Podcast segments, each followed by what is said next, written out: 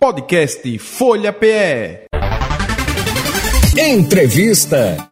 O Supremo Tribunal Federal decidiu na quinta-feira passada que credores podem tomar imóveis dados em garantia de empréstimos imobiliários sem passar pela justiça, em caso de inadimplência. O placar foi de 8 a 2. A decisão tem repercussão geral, ou seja, servirá como diretriz para todos os juízes e tribunais do país. Para esclarecer essa decisão, vamos conversar com a advogada e professora de Direito da UniFBV, a doutora Fabiana Leite. Bom dia, doutora Fabiana, tudo bem? Bom dia, Nenel. Bom dia a todas e todas ouvintes do programa da Rádio Folha. Muito obrigado, viu, por atender a nossa produção. Então, doutora Fabiana, é, é, é, bom que se esclareça, porque a primeira pergunta que vem, e como é que fica? Não tem aquela coisa, aquela lei que diz que não pode tomar o imóvel de uma pessoa se ela tiver só um imóvel para sua residência, para a residência de sua família? É a pergunta, primeira pergunta que se faz numa situação dessa. Isso. É, bem de família empenhorável, mas é preciso fazer algumas ressalvas, né, Neu? Hum. Primeiro, é importante esclarecer alguns pontos. Como o caso chegou ao STF. Esse caso, é, que foi julgado por meio de um recurso extraordinário, após uma disputa jurídica envolvendo o devedor de São Paulo e a Caixa Econômica, que questionou a decisão do TRF da terceira região, certo. entendeu que uma lei que está em vigor há 26 anos, que é a Lei 9.514 de 97, que dispõe, que dispõe sobre o sistema de financiamento imobiliário, e que instituiu a alienação fiduciária de bens imóveis, o STF entendeu que esta lei, em vigor há 26 anos, não viola os princípios do devido processo legal e da ampla defesa.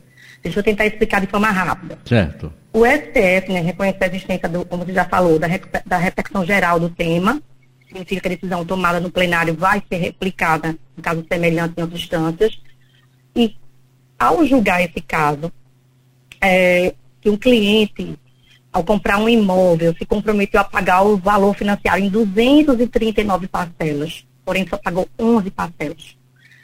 A Caixa Econômica entrou, é, na verdade, é, do procedimento cartorário, porque essa lei pode e existe essa previsão, fez o procedimento de retomada do imóvel e realizou a venda em leilão. Então, ele uhum. questionou, através de ação judicial, com o objetivo de impedir o leilão argumentou que esse procedimento para a retomada do imóvel pelo banco não poderia ter sido feito em cartório. E por isso chegou ao STF. Certo. Então, essa lei, que está, como já falo novamente, em vigor há 26 anos, essa lei diz que é possível sim o banco credor tomar o imóvel que foi dado em garantia de empréstimo imobiliário, ou seja, uhum. está fora do bem de família, porque o próprio bem é que está em garantia. E não havendo adimplemento, certo. é possível é, sem decisão judicial, ou seja, mediante procedimento em cartório, realizar essa venda em leilão. Isso é uma lei que se, não se discute desde 97. Certo. Então, o que foi discutido foi essa lei que prevê a execução extrajudicial dos contratos com alienação fiduciária. Há essa previsão no contrato celebrado entre o banco e o cliente e diz que até pagar todo o valor do financiamento, o devedor ocupa o imóvel mas o banco é proprietário. E por isso pode retomar caso não haja pagamento. Então ele está fora daquelas regras do bem de família, que realmente bem de família é empenhorável. Não sei se eu deixei claro. É, é, deu para entender, sim. Porque, no caso, quando ele compra, a pessoa quando compra o imóvel, ele está hipotecado ali, né, ao banco, não é? Sim. Então, enquanto você não pagar, enquanto você não liquidar, é do banco. É, do banco, né? é como um carro, não é? É como um carro. Por isso que ele não está enquadrado no bem de família. Agora, Correto. se fosse o bem dele quitado, é realmente é um bem empenhorável. É o único bem da família, é um bem empenhorável. Mas não é esse caso. E aí tomou uma repercussão nas mídias, dando a entender que o STF agora colocou como todos os bancos podendo tomar todos os imóveis de, de forma extrajudicial, né, sem procedimento judicial, que não é o caso. Isso é. não vai acontecer. Uhum. Não, não, é de todo jeito, né? Vai ter que ter todo um processo e toda uma negativa de pagamento, né? No caso desse aí que Estava é, com duzentos e tantas prestações, só pagou 239 parcelas, nesse caso específico, né, que chegou ao recurso extraordinário, uhum. é, só pagou 11, né, e o que iniciou o procedimento de acordo com a lei, e o procedimento é pelas vias cartorárias. Né, é um procedimento extrajudicial e realiza a venda em leilão. E foi quando ele entrou com a ação judicial para impedir o leilão.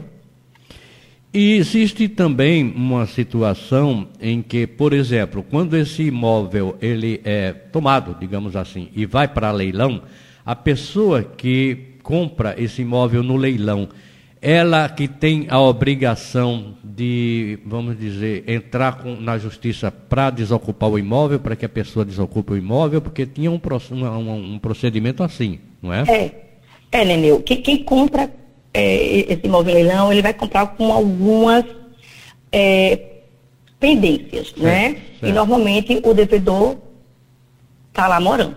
É. Então, provavelmente ele compra mais barato e sabe que vai ter um custo com a ação judicial uhum. de despejo, né? Certo. Então, normalmente ele compra com um preço bem aquém do mercado para que depois ele possa ter um custo maior, né, com advogados e advogadas. Nós estamos conversando com a doutora Fabiana Leite, que é advogada e professora de Direito do UniFBV, sobre é, a, esse, essa decisão, não é? Foi uma decisão, como a senhora falou, professora, de repercussão geral. Mas, como a senhora também falou, essa lei, ela praticamente já existia. E a gente sabe que não é da noite para o dia que essa desocupação, que, que essa ação do, do banco, né? Acontece, sempre tem todo um período, um longo, todo um processo, se chama para negociar, enfim, não é? Continua, né? Exato. É, chegou agora para julgamento, mas uhum. esse é um uhum. processo ativo. Certo. Não é? Eu não sei precisar exatamente de que ano, mas é um processo que começou lá em São Paulo, depois teve o julgamento no Tribunal Regional Federal, então, para chegar no SF tem todo um trâmite, né? Ele não é um processo de dois, três, quatro anos, né? Uhum. É um processo antigo. Então, é importante que a gente também é, tenha esse cuidado, porque eu ouvi muito, né, Nel, que o STF agora está a favor dos bancos e contra os consumidores, né? Por conta de julgamento de uma lei que existe há 26 anos, que autoriza essa lei, os bancos e as instituições financeiras a retomar um imóvel financiado que está dado em garantia né, em caso de não pagamento das parcelas, sem precisar acionar a justiça. Sim. Então, é, é numa lei recente, né? Uhum. Então, é preciso que a gente tenha esse cuidado e, assim, eu, eu tenho cuidado na sala de aula também para dizer que é, é um poder excepcional, é. São para todos os negócios jurídicos? Não. De fato, restringe de forma desproporcional aí a questão do direito fundamental à moradia, mas, por outro lado, permite os financiamentos, né, as pessoas poderem adquirir sua casa própria de forma parcelada por 100 anos, desculpa, 100 parcelas, uhum. 200 parcelas. Né? Então, tem toda uma é, um cuidado a analisar esse caso. A professora Fabiana Leite, é, alguns setores dizem também que isso pode, inclusive, melhorar o mercado imobiliário, porque aquele imóvel que estava ali empancado, digamos assim, não é? Que a pessoa não está pagando e que não tem destino. Já à medida que os bancos começam a reivindicar a volta desses imóveis, pode ser que melhore o mercado imobiliário? É, como efeito prático, pode haver, é, haver a ampliação do acesso ao crédito. Né? Certo. Nessa modalidade que imóvel é dado como garantia de empréstimo, até o pagamento integral, não havendo pagamento integral, ele volta para o mercado, né? volta a outras pessoas terem acesso ao crédito, enfim, vai permitir maiores possibilidades de acesso ao financiamento imobiliário para outras pessoas.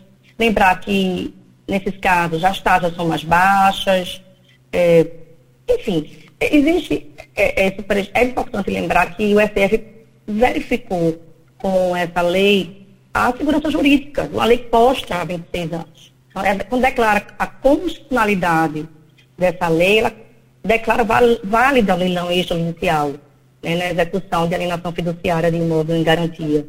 E aí preserva, por um lado, o crédito imobiliário no Brasil, né? E por outro, possibilita aí ao cidadão acesso aí a moradia e a, a diminuição né, do déficit habitacional no nosso país.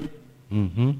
Então, essa, a, vamos dizer assim, a alienação fiduciária, né, ela é praticamente utilizada em todos os, os contratos né, de, de, venda de imóveis, de compra. Venda de compra ela é muito comum, é, ela é praticamente utilizada em todas as operações de créditos tudo, né? para venda de imóveis, né? Uhum.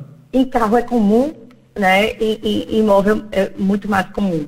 Então, ele é uma espécie de uma hipoteca, né? Digamos assim. É. Quando você já tem sua casa própria e quer pegar dinheiro emprestado, aí o banco, então me dê sua casa como garantia, né? Uhum. No caso da alienação fiduciária, você não tem casa. Você não tem que dar de garantia. Mas compra aquele imóvel e o próprio imóvel é dado em garantia. Então, ele não é do devedor. Ele não é do consumidor até a quitação. Então, o morador, o devedor mora no imóvel e vai se tornar dono após o adimplemento. Correto, entendi. Então, tem que passar por todo esse trâmite, por todo esse processo. Como a senhora falou, é uma lei que já vem de muito tempo, não é? Basicamente não tem nada de novo, só autoriza mesmo agora a fazer, não é? Executar.